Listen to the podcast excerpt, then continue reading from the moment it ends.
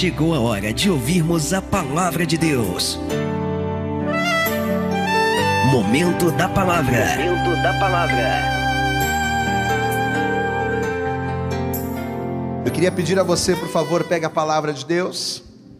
Você vai abrir comigo lá no Antigo Testamento, segundo livro da Bíblia, Êxodo, no capítulo de número 3. Amém?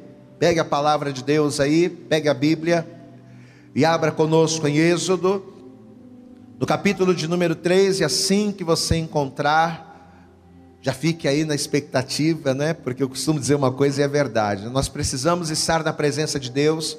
Sempre que nós nos preparamos e nos reunimos para estarmos na presença de Deus, louvando, adorando, cultuando ao Senhor, é necessário que haja em nossos corações uma expectativa a expectativa de que Deus vai falar, a expectativa de que Deus ele vai se manifestar a nós, né? Quando você está tomando ali o teu banho, se preparando, puxa, daqui a 10 minutos, daqui a 15 minutos, daqui a 5 minutos vai começar o culto. Qual é a expectativa que Deus ele quer que você tenha? De que Deus vai falar com você. Nós não podemos simplesmente assistir um culto ou participar de um culto como se participa de qualquer outra coisa. Não.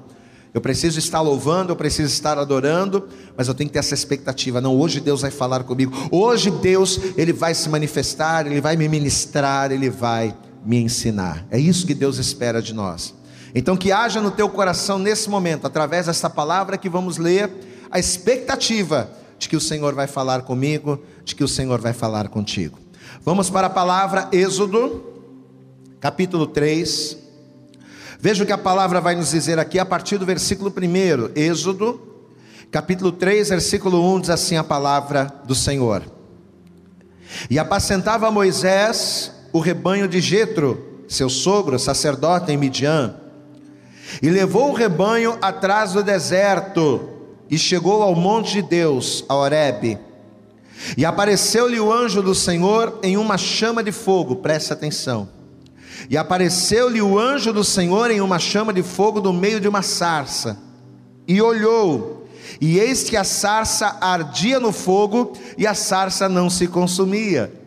E Moisés disse: Agora me virarei para lá, e verei esta grande visão, porque a sarça não se queima. E vendo o Senhor que se virava para ver, bradou Deus a ele do meio da sarça e disse: Moisés, Moisés. E respondeu ele: Eis-me aqui. Amados, o que Deus ele tinha para falar com Moisés era algo que iria mudar completamente a vida dele. Porque nesse momento aqui Moisés ele era pastor de ovelhas, era o trabalho dele. Então o que Deus iria falar aqui iria mudar para sempre a história de Moisés, porque ele iria sair de, de trás dos rebanhos para trazer libertação ao povo de Deus. Então a vida do Moisés iria ser mudada por completo. Mas o detalhe que nos, chama, que nos chamou a atenção é que Deus, ele só falou com Moisés quando quando Moisés olhou para a sarça. Quando Moisés se virou e prestou atenção naquilo que Deus estava fazendo. Ele vai ver a sarça queimando e a princípio ele não vai fazer nada. Mas um segundo momento ele vai se atentar, ele vai prestar atenção naquilo. E aí ao prestar atenção é que Deus vai falar. Veja o versículo 4. E vendo o Senhor que se virava para ver. Moisés estava vendo a sarça queimando, mas ele não estava prestando atenção nela. Mas quando Deus percebeu que Moisés estava prestando atenção e vendo que, que, e vendo o Senhor que se virava para ver, quando aconteceu isso aqui, aí Deus bradou do céu. Posso dizer uma coisa para você? Deus quer bradar do céu sobre a tua vida, amém? E sabe o que, Deus quer bradar? Deus quer bradar que Ele é Senhor da tua casa, Senhor da tua vida, que Ele é poderoso, que Ele é tremendo. É isso que Deus quer falar. Deus ele quer dar um brado de vitória em teu favor. Mas sabe quando é que Deus brada do céu vitória sobre as nossas vidas? Sabe quando é que Deus brada do céu a vitória que nós tanto esperamos? Quando mais do que escutar, ou quando mais do que enxergar, quando nós prestamos atenção nele. Deus ele não quer, meu irmão, que você apenas ouça uma palavra por ouvir. O Deus ele não quer apenas que você assista um culto por assistir. Mas Deus ele quer você ligado. Deus ele quer você atento, porque Deus ele só se manifesta quando mais do que ver ou mais do que ouvir, quando nós prestamos atenção nele, quando nós o percebemos, quando nós o reparamos. Se nessa manhã você tomar posse desta palavra e passar a vivê-la, eu tenho certeza que o brado de vitória sobre a tua vida virá hoje mesmo para a glória do Senhor. Você crê nisso, amém? Então vamos orar. Feche os teus olhos aí onde você está. Pai, em nome de Jesus Cristo, nós estamos aqui nesta manhã, na tua casa. No dia que se chama hoje, estamos aqui, Senhor, no lugar chamado casa de oração. Ó Deus, e o nosso intuito é transmitir, assim como aquela sarça estava através dela manifestando a tua glória para que Moisés fosse direcionado. Nosso desejo, Pai, é sermos como aquela sarça, instrumentos do teu querer e da tua glória na vida desta pessoa. Então, ó Deus, que nesta manhã, que mais do que é, mais do que assistir um culto, que essa pessoa preste atenção, que essa pessoa se envolva com o que está acontecendo, que mais do que ouvir, do que escutar uma palavra, que essa pessoa venha ouvir a tua voz, para que de posse daquilo que ela ouvir, para que de posse daquilo que ela enxergar, daquilo que ela vê, daquilo que ela se inteirar, que de fato ela venha viver a tua boa, perfeita e agradável vontade. Por isso, Senhor, jogue por terra terra agora todos os impedimentos, todas as barreiras, todos os obstáculos que tentarem se opor à tua palavra. Prepara os nossos ouvidos para te ouvir. Prepara, Senhor, os nossos corações para te receberem, ó Deus, e principalmente para que nós venhamos assimilar, prestar atenção, viver, colocar em prática tudo aquilo que o Senhor nos ensinar. Para a glória, honra e louvor do teu nome, fala conosco poderosamente nesta hora é o que nós te pedimos com toda a nossa fé e desde já te agradecemos. No nome santo e poderoso de Jesus, amém. E graças a Deus, amém. Quando o Senhor Jesus, através da sua vida e através da sua morte, quando Jesus ele trouxe salvação para o homem, salvação para a humanidade, tão importante quanto a salvação que Jesus trouxe para nós Tão importante quanto a vida eterna, como quanto a restauração dos nossos pecados, o perdão, a redenção. Uma das coisas mais importantes que Jesus fez foi desmascarar as trevas. A morte de Jesus ela trouxe salvação, sim. A morte de Jesus ela trouxe redenção, ela trouxe vida eterna, ela trouxe cura, ela trouxe bênçãos.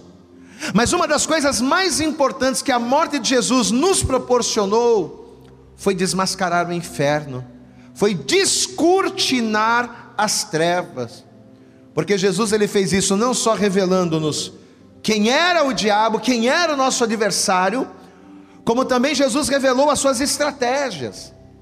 Jesus através da sua vida, através da sua palavra e através da sua morte, ele revelou quem de fato era o nosso adversário, a qual nós não tínhamos o conhecimento. Tanto que, apesar de no Antigo Testamento, a palavra de Deus até fazer algumas citações a Satanás, existem poucas citações, citações no Antigo Testamento fazendo referência a ele. Primeiro Crônica você vê uma, em Jó você vê outra.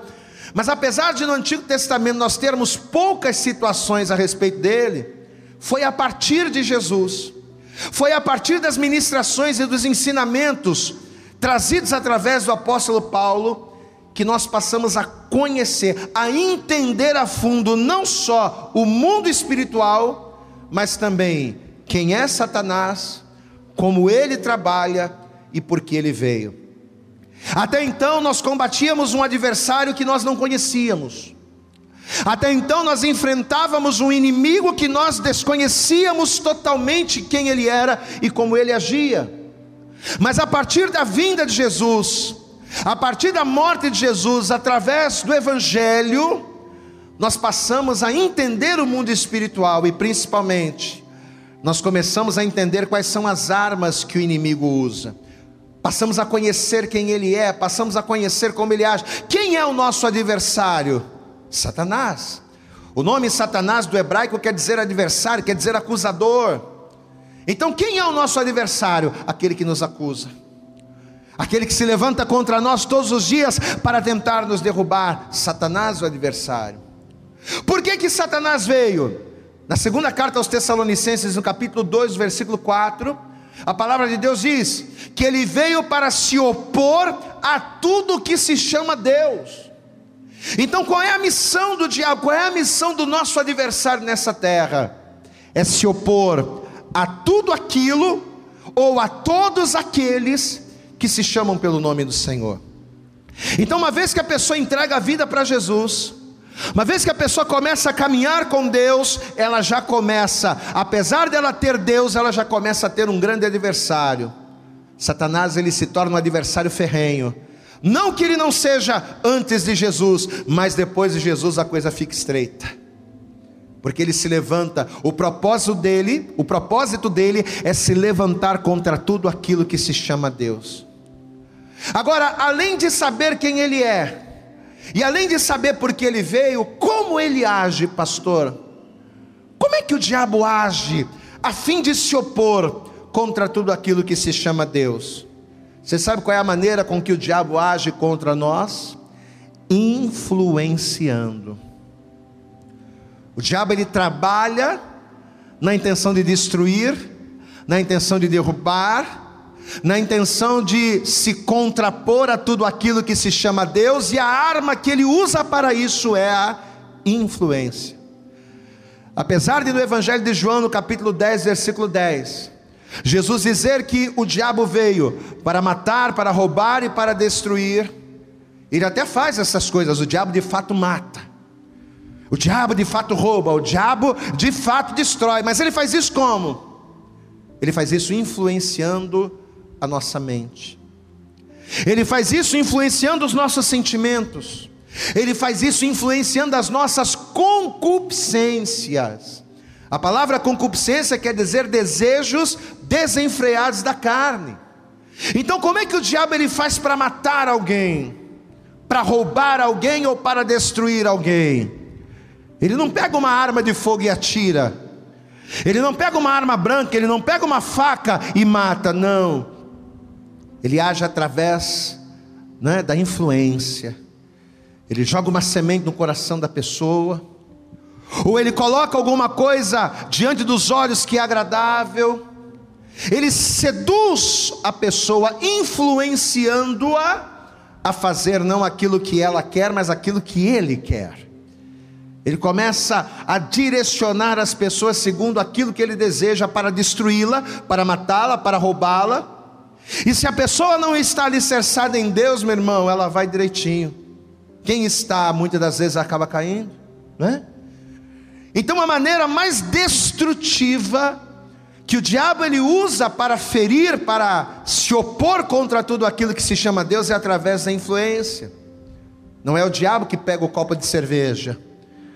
Não é o diabo que olha para a mulher estranha, não é o diabo que faz a pessoa prostituir, não é o diabo que faz a pessoa mentir, não. Não é o diabo que mente pela pessoa, melhor dizendo. Quem mente é a pessoa. Quem adultera, quem trai, quem engana é a pessoa, influenciada pelo diabo, mas quem faz é a pessoa. Então é assim que ele trabalha. Ele trabalha na questão da influência, não é ele que faz, mas ele está por trás da pessoa. E foi justamente através de Jesus, através dos ensinamentos de Jesus, através da morte de Jesus, que nós passamos a ter esse entendimento. Apesar do homem saber que havia um adversário espiritual, ele não sabia como esse adversário agia. Só que além de nos ensinar quem ele é, por que ele veio e como ele age, Jesus também nos ensinou a vencê-lo. Você pode dar glória a Deus aí? o diabo ele veio para matar, para roubar, para destruir, e para fazer isso ele age influenciando. A arma poderosa do inferno é a influência, mas Jesus também nos ensinou a como vencer isso. Na epístola de Tiago, no capítulo 4, no versículo 7, a palavra de Deus ela nos diz que quando nós nos sujeitamos a Deus e resistimos ao diabo, o que, que acontece? foge de nós. Sujeitai-vos, pois, a Deus. Pastor, como é que eu faço para lutar contra o diabo? A fim de que ele não me influencie a fazer o que eu não quero. Pastor, como é que eu faço para lutar contra o inferno, a fim de que eu não venha ser influenciado a cometer erros que desagradam a Deus? Só existe uma forma. Primeiro passo, eu tenho que me sujeitar a Deus. E por que, que a pessoa precisa se sujeitar a Deus para vencer as trevas? Porque só quando nós nos sujeitamos a Deus é que Deus nos capacita a resistirmos. O homem sem Deus não tem resistência, você pode dizer isso comigo? Diga: o homem sem Deus não tem resistência. O homem sem Deus é uma porta aberta para o pecado. O homem sem Deus, ele é uma porta aberta para o mundo espiritual. Qualquer um entra. Qualquer um faz morada. Qualquer um influencia. Quando eu falo qualquer um, eu estou dizendo de mundo espiritual. A pessoa que não tem Deus, ela é uma casa sem guardas, é uma casa sem muros, é uma porta aberta. Mas uma vez que nós sujeitamos a nossa vida a Deus, Deus ele passa a habitar na casa. E uma vez que Deus ele passa a habitar na casa que somos nós, Deus ele começa a cercar-nos com muros, né? Ele acampa os seus anjos, ele acampa os seus anjos ao nosso redor. Ele nos cerca por detrás e por diante, como diz a palavra. Por isso que a pessoa precisa de Deus. Ah, pastor, eu não preciso de Deus. Não precisa. Sem Deus, você é uma porta aberta para os vícios. Sem Deus, você é uma porta aberta para os males, para as, para, para as dores, para as más influências. Pastor, às vezes eu tenho uns pensamentos, me dá uma vontade de fazer umas coisas. Pois é, porque talvez está faltando você se sujeitar a Deus. É claro que nós sabemos que nós não podemos controlar, controlar aquilo que nós pensamos, existem pensamentos que às vezes vêm na nossa mente que são involuntários. Só que uma vez que nós nos sujeitamos a Deus, não somos controlados por aquilo que pensamos. Não pense você que a minha mente não é atacada muitas das vezes. Eu sou pastor, mas muitas vezes vem pensamentos na minha mente que eu, que eu digo assim: meu Deus, eu sou servo de Deus, por que eu estou pensando isso? Vou pensar em derrota, por que eu vou pensar em fracasso? Por que eu vou pensar em desistir? Às vezes é em pensamentos. Mas uma vez que eu estou sujeito a Deus, não são os meus pensamentos que dominam, mas é a minha fé em Deus é que vai prevalecer sobre os meus posicionamentos. A nossa fé em Deus prevalece sobre qualquer influência ou sugestão que o diabo queira nos lançar. Então, o segredo espiritual para nós vencermos as astutas ciladas do diabo através da sua influência é nós nos sujeitarmos a Deus. Às vezes a pessoa quer vencer o mal, mas não quer se sujeitar a Deus, não quer se sujeitar à palavra. Pastor, por que eu tenho que me sujeitar a Deus? Volto a dizer, porque é nos sujeitando a Deus que conseguimos resistir o diabo. E quando nos sujeitamos a Deus resistindo o diabo, o que, que acontece? Ele foge de nós. Pastor, mas como é que a gente resiste? Vamos lá. Porque o diabo geralmente trabalhando na influência, para nos influenciar, ele usa coisas que nos atraem. O diabo nunca vai influenciar alguém com algo que não atraia. Primeiro ele estuda a tua fraqueza. Qual é a tua fraqueza? A minha fraqueza é bebida, a minha fraqueza é vício, a minha fraqueza é mulher, a minha fraqueza. Ele estuda a nossa fraqueza. E uma vez que ele diagnóstico, ele faz o diagnóstico, ele coloca dentro de nós manjar. Para nos influenciar ao erro, ao pecado. E nessa hora, pastor, como é que a gente resiste? Se você for comigo em Mateus, Evangelho de Mateus, no capítulo 26, está aqui, ó, vamos ver.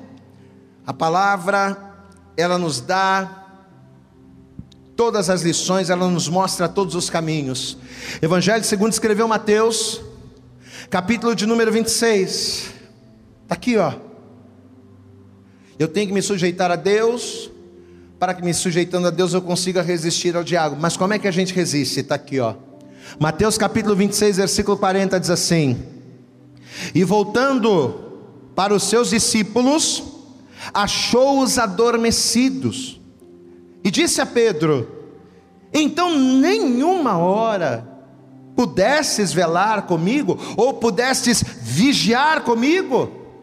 Jesus aqui estava prestes a entregar a sua vida na cruz. E Jesus agora chama os seus discípulos para estarem com ele naquele momento de aflição.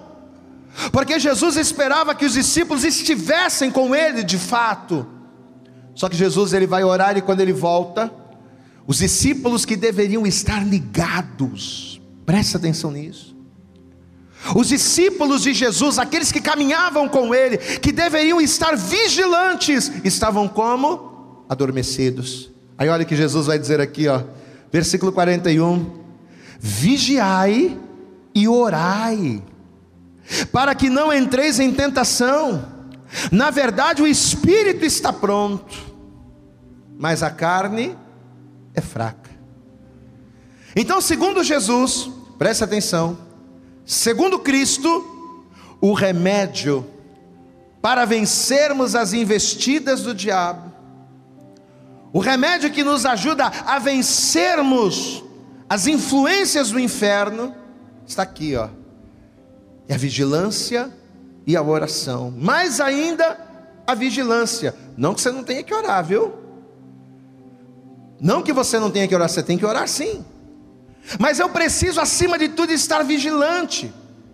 Porque de nada adianta você orar, orar, orar, orar, mas na hora de você vigiar nas suas palavras, você não saber e você acabar falando que não deve. Tem muitas pessoas que, mesmo orando muito, caem, sabe por quê? Porque não adianta só orar e não vigiar, não adianta. A pessoa ora tanto pelo marido, ora tanto pela esposa, ora tanto por uma situação, mas ela põe tudo a perder pelas suas próprias atitudes, por não saber vigiar. Você vê que no momento em que Jesus aqui mais precisava que os seus discípulos estivessem ligados, que os seus discípulos estivessem atentos, que os seus discípulos estivessem com ele. Espera aí, espera aí, eu posso estar sozinho, eu posso estar nesse momento de aflição, mas eu estou aqui com os meus discípulos. O Pedro está aqui, o Tiago está aqui, o João está aqui, eu estou com eles, eles estão comigo. Jesus estava contando com eles. Pois é, no momento em que eles precisavam mais estarem vigilantes, eles dormiram. E dormir aqui nesse momento foi o que? Foi uma distração da vigilância. Eles baixaram a guarda, desliga ali para mim, caiu o ventilador, por favor. Desliga ali, ó. Eles baixaram a guarda. Você entende isso, meu irmão? Eles baixaram a guarda. Eram para eles estarem ligados, atentos, mas eles estavam ali, ó. Amados, e é justamente com esse pano de fundo aqui que a gente vai começar a entrar na revelação da palavra e no tema de hoje. Porque mais do que matar, mais do que roubar, mais do que destruir aqueles que estão no mundo, você sabe qual é o maior desejo do diabo? É matar, roubar e destruir aqueles que estão em Deus. Porque aqueles que estão no mundo já são dele. É aquilo que eu falei agora há pouco, já são uma porta aberta, não tem resistência. Você entende? Então matar, roubar e destruir aqueles que não têm Deus é muito fácil, porque já são dele. Mas o objetivo do diabo é matar aquela mulher que ora, a mulher de oração.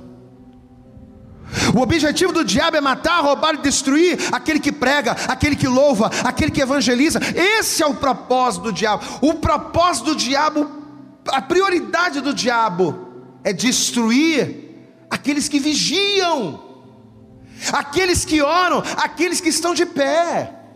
1 Coríntios, no capítulo 10, versículo 12, Paulo diz: Aquele, pois, aquele, pois, que cuida estar em pé, oh meu, meu irmão, olhe para que não caia. O que, que significa isso? Aquele, pois, que está de pé, esteja atento. Você está de pé, fica ligado, vigia. Porque você precisa tomar cuidado para não cair, porque é você que o inimigo quer. Olha aqui, você que fica de madrugada dobrando teu joelho, clamando e orando ao Senhor. Você que procura fazer de tudo para manter a sua vida santa, para se afastar do pecado.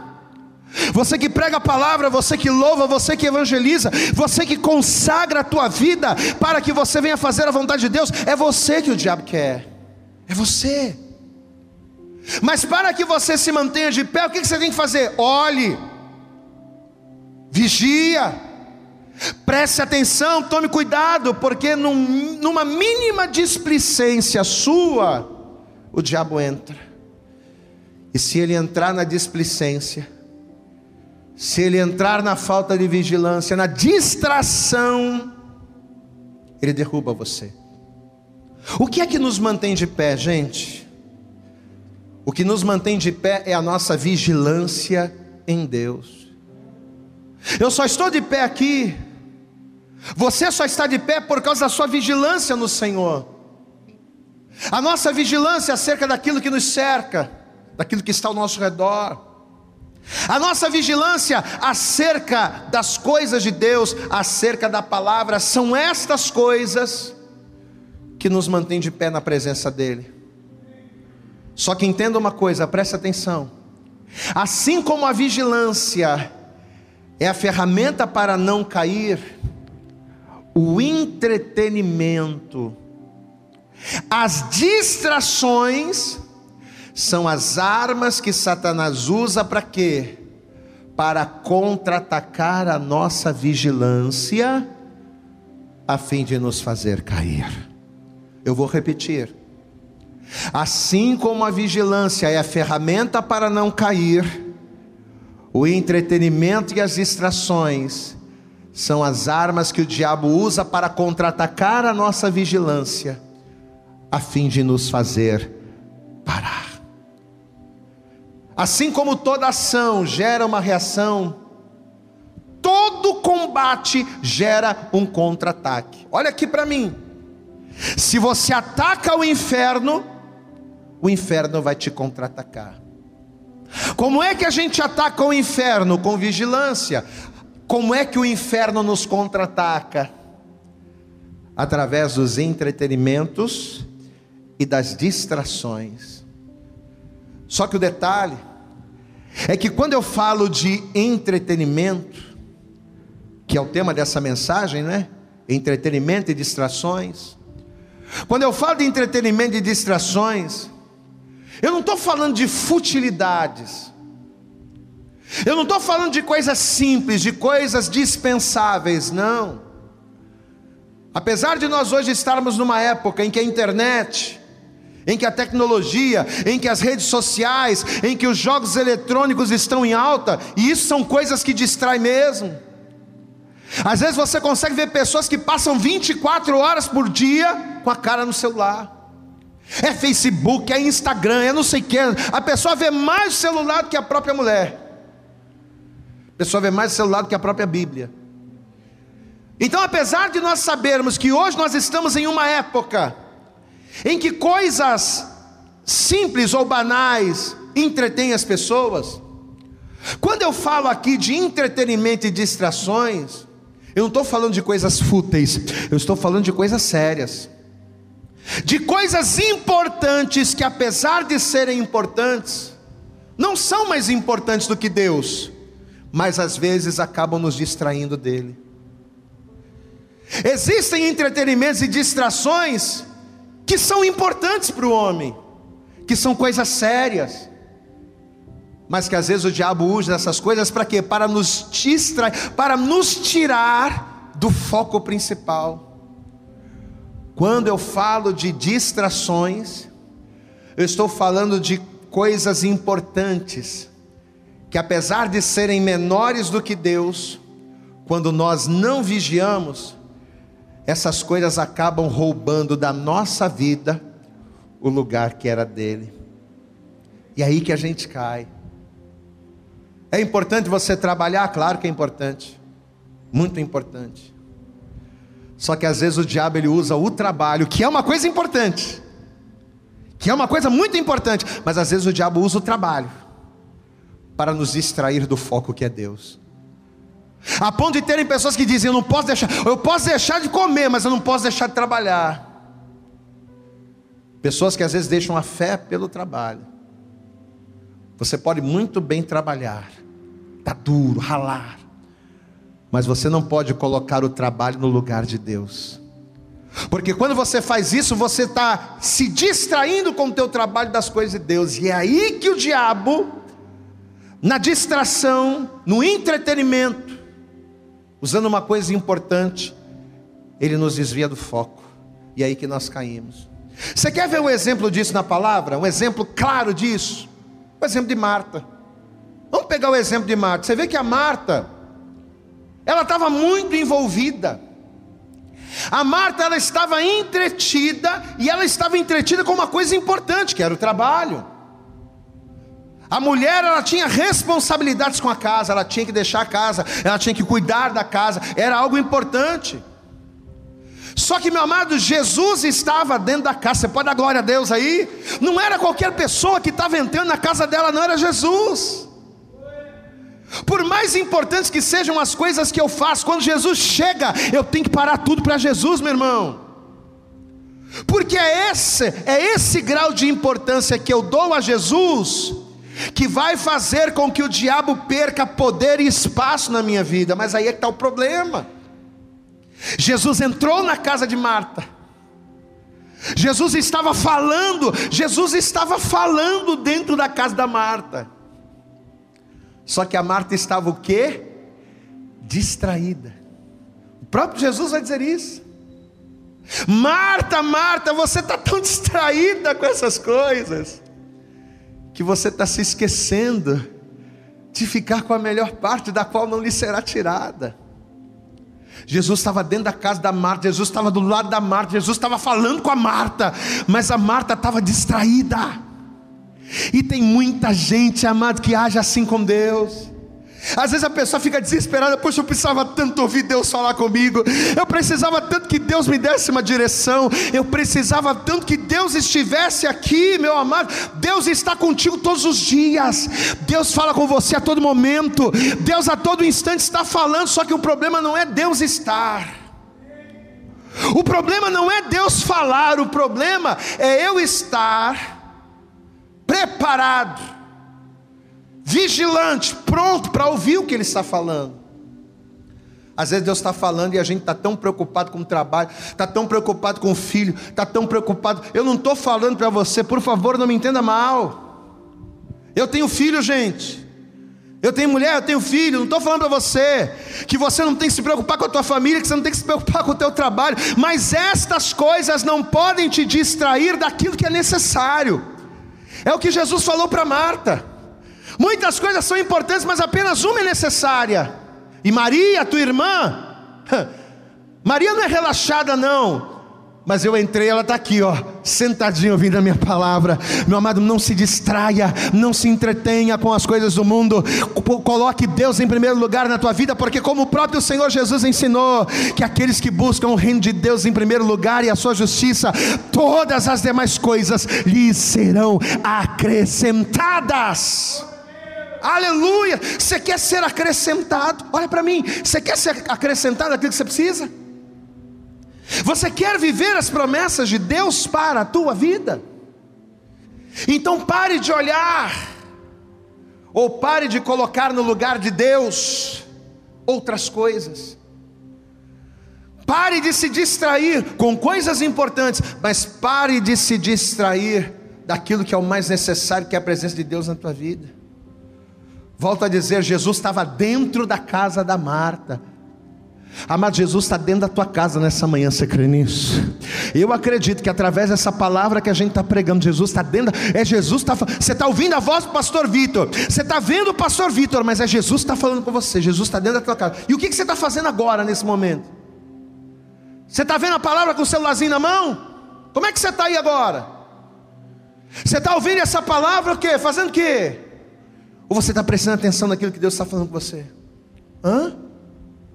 Jesus estava dentro da casa da Marta, falando com a Marta, mas Marta estava entretida, Marta estava distraída, distraída com outras coisas. Mesma coisa os discípulos.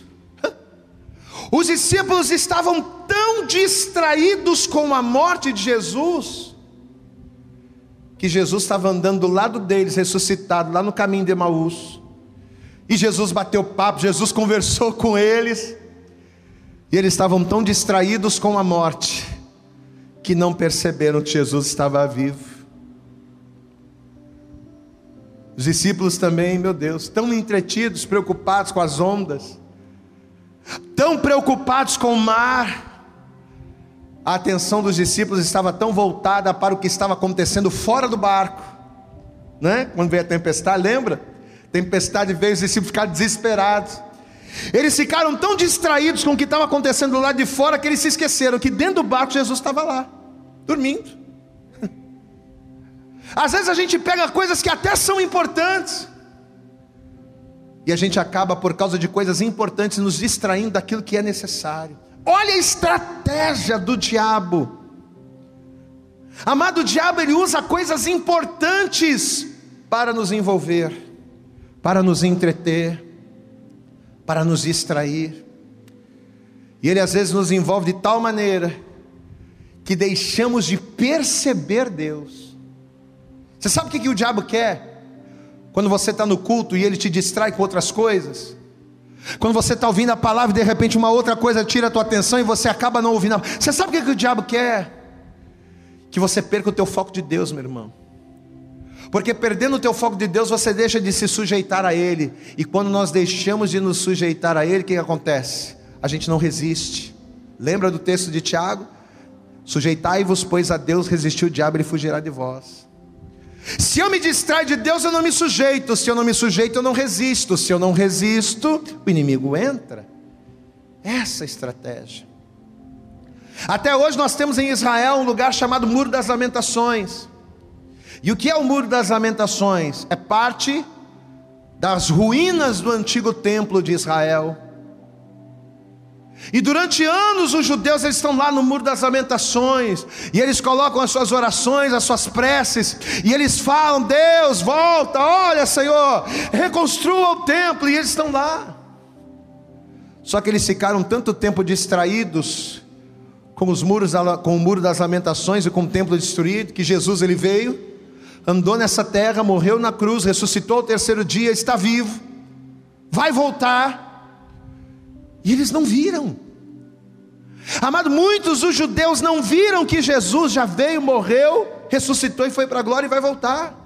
As pessoas ainda estão esperando o Messias, o Messias que já veio, mas eles ficaram tão distraídos com o que estava acontecendo ali, que eles perderam o foco do Senhor. Amados, houve um tempo em que o diabo, para destruir o homem, ele distraía a pessoa com futilidades, né? Camarada deixava de ir para a igreja para ficar no futebol, camarada deixava de ir para a igreja para ir para o cinema, isso é coisa boba. Houve um tempo que o diabo usava isso, só que nos dias de hoje, na atualidade, o diabo ele usa coisas importantes para nos entreter, para nos distrair da vigilância. Lembra do que Jesus falou lá? Qual é a arma? Como é que a gente resiste o diabo? Vigiando e orando. Mas se tem uma coisa mais importante aos teus olhos, você acaba deixando a vigilância para ir correr lá e aí, aí complica. Olha como Deus está falando com a gente nessa manhã. Olha como talvez Deus está falando com você nessa manhã. Talvez você está me vendo, talvez você está ouvindo essa palavra. E talvez o dinheiro, ou a falta dele. Porque tanto o dinheiro quanto a falta dele são coisas importantes para a gente se preocupar. E talvez pela falta, ou talvez o próprio dinheiro em si, tem sido algo que o diabo tem usado. Algo importante que você se preocupa tanto, tanto, tanto, tanto, que talvez você já não tem nem mais orar. Pastor, eu não tenho nem tempo para orar, porque eu fico pensando, ah, eu tenho que pagar aquela conta, ah, eu preciso ganhar, ah, eu preciso fazer, eu preciso criar uma estratégia para ganhar mais, eu preciso isso, eu preciso aquilo, e você vai se envolvendo, se envolvendo, se envolvendo, e passa uma semana, passa duas, passa um mês, você não sabe nem o que é orar. Quanto mais vigiar, vigiar e orar. Pois é. Talvez você está me vendo, talvez você está me ouvindo. E talvez o o trabalho, as lutas, as preocupações, talvez o coronavírus, ou o coronavírus aí. Amado, tem pessoas que estão tão preocupadas com o coronavírus. Tem pessoas que estão tão impressionadas com isso. Eu não estou dizendo que você não tem que se preocupar, não, mas peraí, gente. As pessoas elas estão tão preocupadas, elas estão colocando o coronavírus num grau de tamanha importância, a ponto de se esquecerem do poder de Deus. Peraí, o coronavírus mata, mas Jesus dá vida. Diga glória a Deus aí, meu irmão. Olha o testemunho que eu dei no início aí da irmã Mara. Estava lá com coronavírus, oramos por ela, está lá na fé. Deus usou a vida dela para ganhar uma irmã para Jesus lá dentro do hospital. E agora a mulher está se recuperando, está lá bem. O coronavírus é importante, mas Jesus entrou, meu irmão. Jesus é número um, é o necessário, aleluias. Talvez você está aí, amado, e esse tem sido o teu problema. As distrações, os entretenimentos têm roubado da tua vida um lugar que era de Deus. Mas nessa manhã, olha a palavra que Deus está liberando sobre a tua vida. Olha o que Deus está usando a minha vida para falar com você. Deus está dizendo: vigie. Deus está dizendo: ore. Deus está dizendo: desperta tu que dormes, se é discípulo do Senhor, desperta tu que dormes, não se distraia, porque ainda que muitas coisas sejam importantes, apenas uma é necessária, e você está ficando com a melhor parte da glória a Deus aí, meu irmão. Você está com a melhor parte nessa manhã, porque você está com a palavra dele, você está ouvindo a palavra. Amados, e é quando a gente entende isso aqui, é quando nós entendemos tudo isso que a gente vai cair no texto inicial, que a gente vai cair lá em Moisés. Porque diz a história que depois de 40 anos vivendo no Egito, Moisés viveu 40 anos ali. Depois de ter entregado um terço da sua vida a deuses pagãos, a uma cultura pagã, depois de ter servido as abominações, a Bíblia diz que Moisés agora estava prestes a viver algo novo. Moisés agora estava prestes a viver algo sobrenatural. Deus agora vai alcançar Moisés, a fim de prepará-lo para ser o libertador do seu povo. E sabe qual vai ser o lugar onde Deus vai falar com Moisés?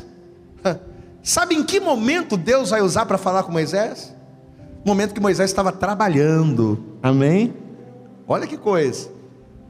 Ah, não, Deus só vai falar comigo quando eu estiver na igreja. Não, Deus pode falar com você no teu trabalho.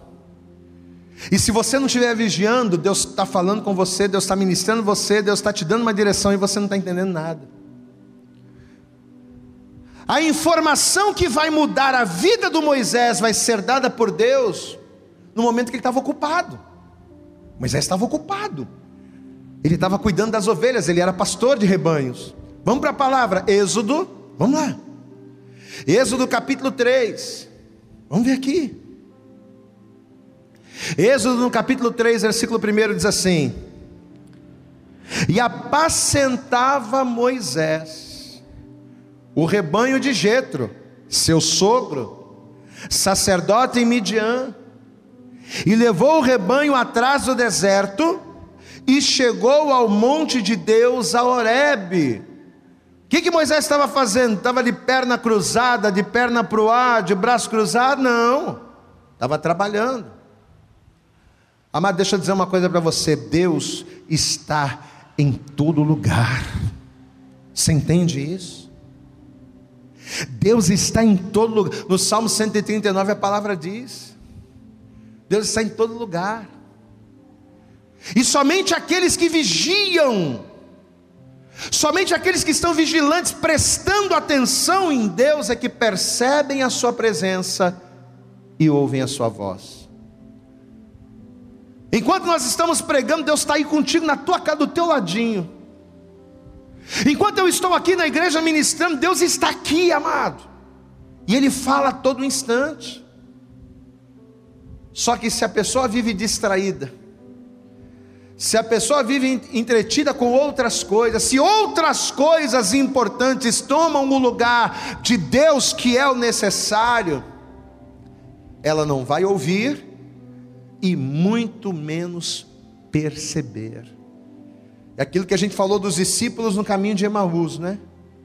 Eles estavam tão distraídos com a morte de Jesus, que Jesus ressuscitou, Jesus estava andando do lado deles, Jesus estava conversando com eles, e eles não perceberam. Onde é que Moisés estava? Trabalhando, cuidando do pasto, dos rebanhos. Ele trabalhava para o sogro, Aí de repente, no meio do trabalho, vamos ver o que aconteceu aqui, ó. Êxodo 3, versículo 2. Isso aqui é no meio do trabalho, de repente, veja, verso 2. E apareceu-lhe o anjo do Senhor em uma chama de fogo, no meio de uma sarça, e olhou, e eis que a sarça ardia no fogo, e a sarça não se consumia. Presta atenção aqui, amados. A princípio, a sarça arder no deserto não era nada demais. Sarça pegar fogo no deserto não era nada sobrenatural. Porque você sabe que o deserto é um lugar de extremos. À noite, a temperatura é baixa. Mas durante o dia a temperatura é muito alta. Então uma sarça pegar fogo é coisa normal no deserto. Nada demais está acontecendo aqui. Então eu acredito que quando Deus fez a sarça incendiar, Moisés a princípio olhou, estava pegando fogo, mas Normal, é normal isso acontecer. Só que o grande problema do deserto, como a gente acabou de falar, é que o deserto é um lugar de extremos.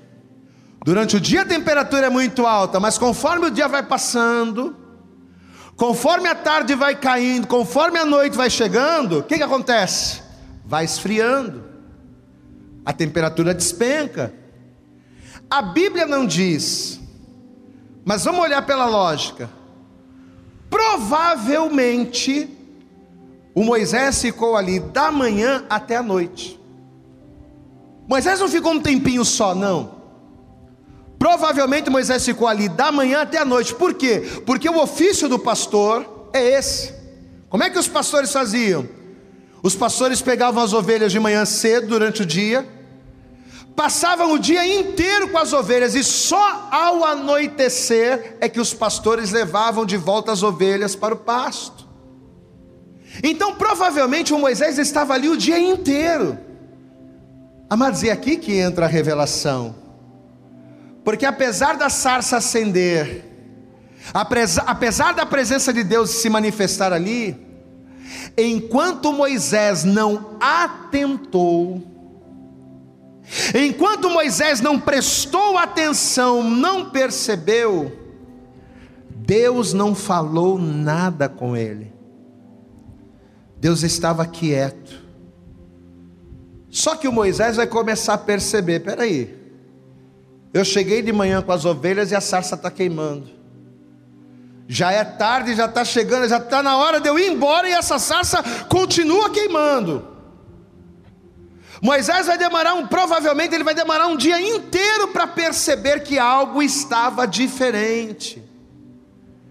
Ele vai demorar para perceber.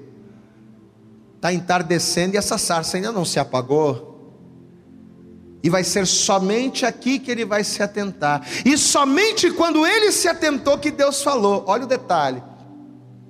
Deus só vai falar quando Moisés prestou atenção. Vamos ver aqui, ó versículo de número, Êxodo, capítulo 3, verso 3. E Moisés disse: Agora me virarei para lá, e verei esta grande visão, porque a sarça não está queimando. Glória a Deus. Espera aí, essa sarça está queimando ainda. Deixa eu prestar mais atenção nela. Deixa eu dar uma repa. Tem alguma coisa errada. Aí que ele vai, ó, despertar. Verso 4. E vendo o Senhor que se virava para ver, amém? Ele estava lá o dia todo, a sarça estava queimando o dia todo, ele olhou, achou normal, não estava nem aí.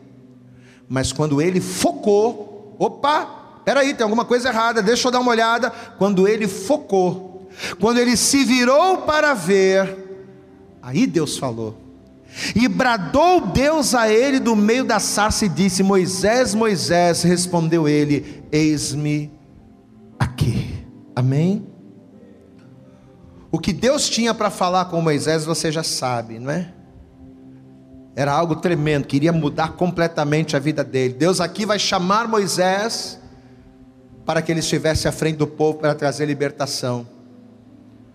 Só que enquanto Moisés não estava focado, Enquanto Moisés não focou, enquanto Moisés não percebeu, enquanto ele estava distraído, Deus não falou nada, Deus, estava ali, mas ficou quieto. A sarça teve que queimar o dia todo para o tonto poder enxergar, poder entender, para que aí sim Deus falasse com ele. E quando Deus falou, Deus não falou, Deus bradou. Glória a Deus, amados. Olha a palavra que Deus está liberando sobre nós. Você sabe o que significa a palavra bradar? Significa proclamar, dizer em alta voz. Deus, essa manhã quer bradar sobre o teu casamento, sobre a tua vida financeira, sobre a tua vida profissional, sobre a tua vida familiar. Deus quer pro, proclamar, proclamar em alta voz, que você e a tua casa servirão ao Senhor, que você e a tua casa estarão guardados, abençoados na presença dEle. Deus, essa manhã, Ele quer bradar em teu favor, Ele quer proclamar, bradando para anjos e para demônios ouvirem, que Ele é Deus na tua vida e que nele você é mais que vencedor, é isso que Deus quer fazer. Só que para isso, o que, que a gente precisa fazer? Precisamos estar atentos, precisamos estar ligados, focados, vigilantes, na posição de vigilância, para que Deus libere a palavra e o sobrenatural aconteça. No livro do profeta Ezequiel, no capítulo 2, versículo 1, Deus ele ia falar com o profeta, mas antes de falar com o profeta, você sabe o que Deus disse? Ezequiel capítulo 2, versículo 1 diz: Filho do homem, põe-te de pé, e aí falarei contigo. Amém? O que, que Deus estava querendo com Ezequiel quando mandou ele se colocar de pé? Atenção. Quando Deus diz, põe-te de pé e eu falarei contigo, Deus está falando, presta atenção aqui, olha para mim, foca aqui, aí eu vou falar com você, amém? Amados, não é por falta de palavra que as pessoas caem, não é por falta de falar, não é por falta de avisar, não é por falta de profetas. O que mais tem é gente para falar, é gente para ministrar. É igreja que prega a palavra com seriedade. Tem um monte de igreja que prega a palavra qualquer, mas tem muita igreja séria. Com líderes que pregam a palavra da verdade, que ensinam. O problema das pessoas não é falta de palavra. Não é falta de Deus ensinar, mas sabe por que, que o homem cai?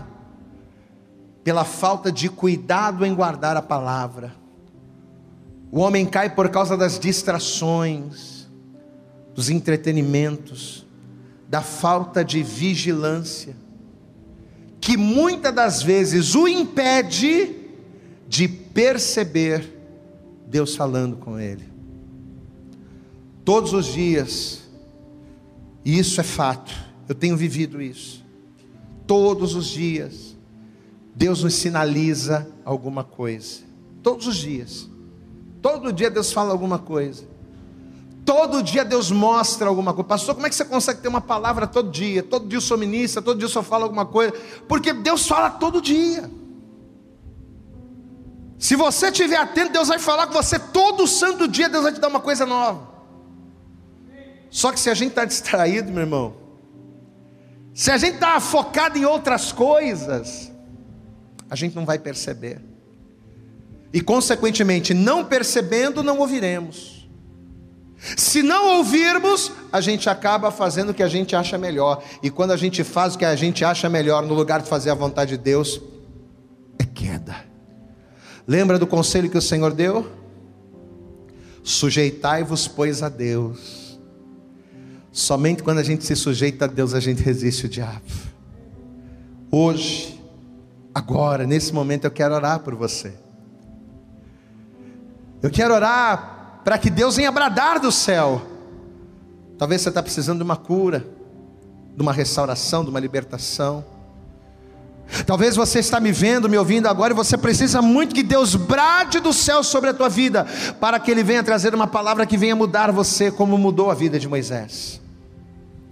Deus tirou Moisés de trás das malhadas e o colocou à frente do seu povo. Pastor, eu preciso muito que Deus brade do céu e mude a minha condição. Mas Deus ele só vai mudar a, a sua, Deus ele só vai mudar a sua condição se você percebê-lo. Se você estiver atento. Por isso, eu quero orar pela tua vida, mas para que você esteja atento, ligado. O primeiro passo que você precisa dar, pastor, qual é a primeira coisa que eu preciso fazer para vencer definitivamente o diabo na minha vida? Sujeitar a Deus. Foi isso que a gente leu, foi isso que a gente aprendeu. E como é que a gente se sujeita a Deus? Qual é o primeiro passo que a gente precisa dar, pastor? Para a gente se sujeitar a Deus. O primeiro passo que damos para nos sujeitarmos a Deus é entregarmos a nossa vida para o Filho de Deus, para Jesus Cristo. Não adianta eu dizer, não, a partir de hoje eu vou me sujeitar a Deus, a partir de hoje eu vou andar certinho. Não é isso que Deus quer. O primeiro passo de sujeição que você dá a Deus é quando você entrega a vida para Jesus. Se você diz que você vai andar com Deus e não entrega a vida para Jesus, meu irmão, você continua sendo aquela casa aberta, sem muro e sem porta, qualquer um entra. O inimigo entra e sai a hora que quer.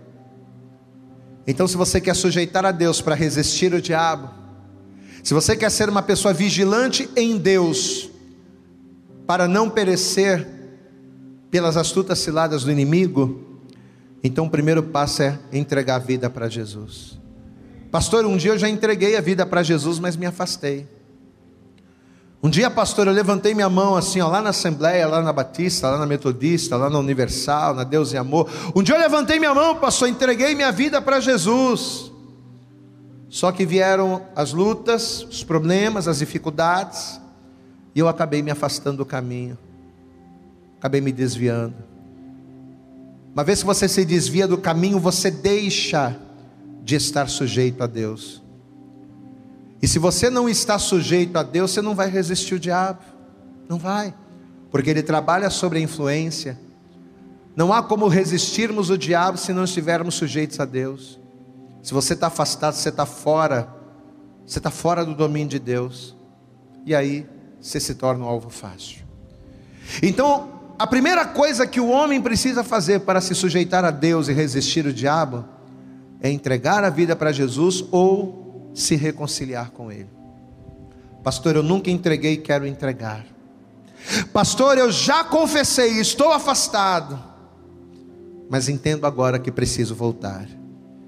Quer voltar para Jesus agora? Quer entregar a tua vida para Jesus e passar a estar sujeito a Deus e resistir o diabo? Quer isso? Eu quero. Então vou orar por você agora. Você que está aí, me vendo, você que está aí nos ouvindo, onde quer que você esteja agora, você vai colocar a tua mão sobre o teu coração. Se você está afastado, ou se você nunca entregou a tua vida para Jesus e quer fazer isso, coloque a mão sobre o teu coração agora. Isso, aí onde você está. Curve a tua cabeça. Feche os teus olhos. E eu quero que você faça esta oração junto comigo. Ore comigo dizendo assim: Senhor meu Deus e Senhor meu Pai, nesta hora eu ouvi a tua voz e compreendi que o segredo para resistir ao diabo, para vencer as trevas e permanecer de pé, é me sujeitar, em primeiro lugar, a Deus.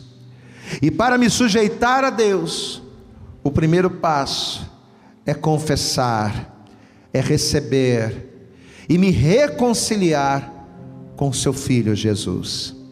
E é por esta razão que eu oro agora, pois eu quero confirmar que a partir de agora eu confesso eu recebo Jesus Cristo como meu Senhor e como meu Salvador. Por isso, tome agora, diga isso, tome agora, a minha vida em tuas mãos, escreva o meu nome no livro da vida, e a partir de hoje, seja a minha força para vencer as trevas, para resistir o mal em nome de Jesus. Deixa eu orar por você agora, feche os teus olhos. Pai, ó Deus, nesse momento, muitas pessoas estão nos vendo, Muitas pessoas estão nos ouvindo.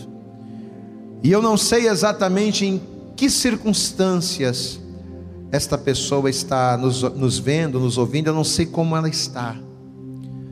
Mas uma coisa eu sei, ó Pai, que uma vez que nós, ao ouvirmos a tua palavra, nos sujeitamos a ti, o Senhor faz com que de maneira sobrenatural nós venhamos resistir o mal. O Senhor nos ensina a resistir o mal. O Senhor nos capacita em ti a vencermos o mal, porque somente desta forma conseguimos. E é por esta razão, ó Deus, que esta pessoa que está nos vendo, nos ouvindo, ela está se reconciliando. É por essa razão que esta pessoa está se entregando a Ti, porque ela não quer mais ser uma casa sem portas, ela não quer mais ser uma casa sem muros, aonde qualquer um entra e sai. Não, Senhor. A partir de hoje, a partir de agora, essa pessoa quer ser exclusiva tua. Por isso, ó Deus, eu te peço, tome o teu filho, tome a tua filha nas tuas mãos. Que a partir de hoje ele não esteja só, ela não esteja só, mas que o Senhor seja com ele, com ela. Guarda, livra, abençoa, fortalece. Dá, Senhor, as armas para que essa pessoa aprenda a resistir mal, glorificando o teu nome. E o mais importante de tudo, escreva o nome dele, escreva o nome dela no livro da vida. É o que nós te pedimos nesta hora com toda a nossa fé. E desejar te agradecemos no nome santo e poderoso de Jesus, e que assim seja feito. Amém. E graças a Deus. Eu acredito que essa mensagem falou poderosamente com você. Mas se você acredita que ela pode ajudar também uma outra pessoa que você gosta, ama ou admira, mande para ela. Compartilhe o link ou convide essa pessoa para seguir o nosso podcast. E creia que fazendo isso, ainda que não seja você a ministrar, além de nos ajudar, você estará cumprindo o ID de Deus. Deus abençoe você e até o nosso próximo conteúdo.